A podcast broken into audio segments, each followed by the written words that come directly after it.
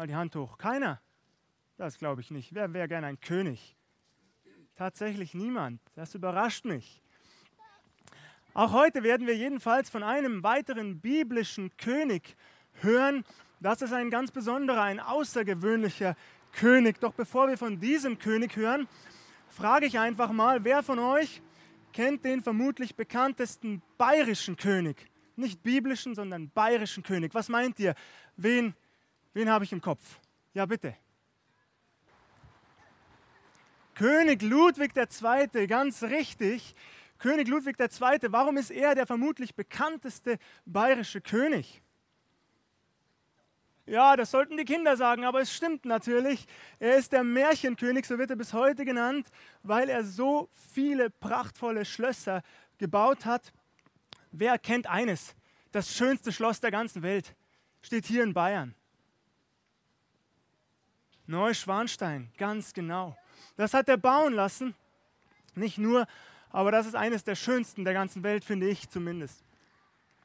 Nun verlief sein Leben einigermaßen tragisch, denn er wurde nur 40 Jahre alt. Unter bis heute nicht ganz geklärten Umständen ist König Ludwig ertrunken äh, mit 40 Jahren. Und auch insofern unterscheidet sich der biblische König, von dem wir jetzt hören werden, von König Ludwig II., denn der König, von dem ich euch erzählen möchte, der lebt heute immer noch. Der lebt immer noch. Und ob ihr es glaubt oder nicht, der ist schon ganz, ganz alt. Den hat es immer schon gegeben. Bevor die Welt erschaffen worden ist, hat der König schon gelebt, von dem ich euch erzählen möchte. Wer weiß, wen ich meine? Leander. Jesus, genau. Jesus Christus, von dem uns die Bibel erzählt. In eine Geschichte möchte ich euch mit hineinnehmen. Im Johannesevangelium, Kapitel 12, ich erzähle euch die Geschichte nach. Da ist Jesus eines Tages unterwegs und er reitet auf einem Esel in der Stadt Jerusalem ein. Jerusalem ist die Hauptstadt Israels und Jesus reitet auf einem Esel in Jerusalem ein. Und zwar anlässlich eines großen Festes. Wer weiß, was für biblische Feste es gibt? Hat jemand Ahnung? Okay, es ist das Passafest. Das Passafest feierte man in Israel und man feiert es bis heute und erinnert sich dabei an die Befreiung aus der Sklaverei in Ägypten. Jesus reitet also in Jerusalem ein und eine ganze Menge von Menschen, noch viel mehr als sie heute Morgen hier sind, folgen Jesus in die Stadt Jerusalem hinein. Warum folgen sie Jesus? Was meint ihr? Habt ihr eine Idee?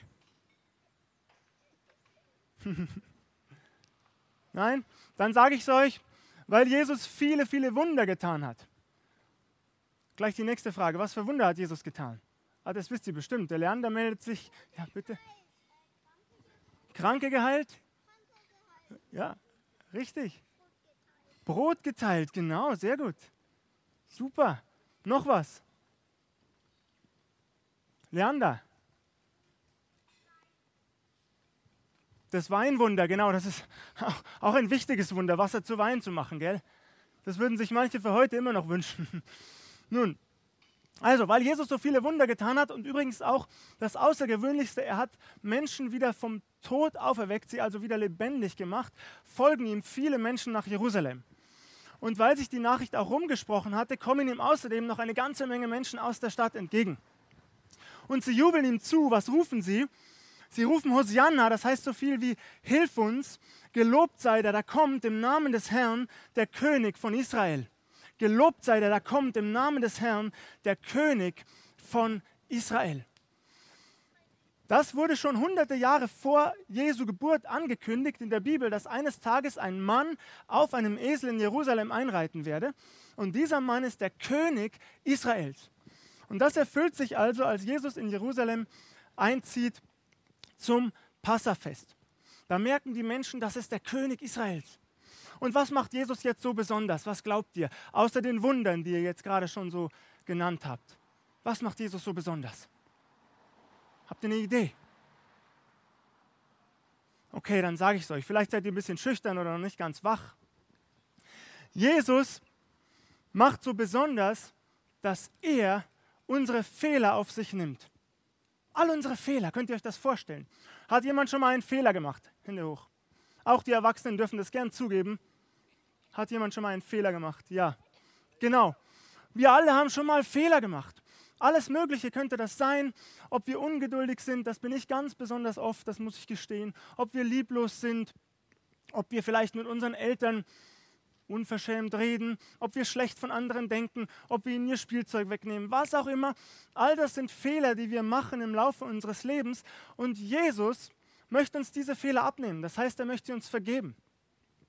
So wie wenn wir zu unseren Eltern gehen und sie um Entschuldigung bitten, unsere Eltern uns vergeben, so möchte Jesus uns vergeben. Und das macht ihn so besonders. Er ist der König, der jeden Fehler vergeben kann, den wir gemacht haben. Er ist der König, zu dem wir immer wieder kommen dürfen, jeden Tag und sagen dürfen, bitte, es tut mir leid, was ich wieder gemacht habe.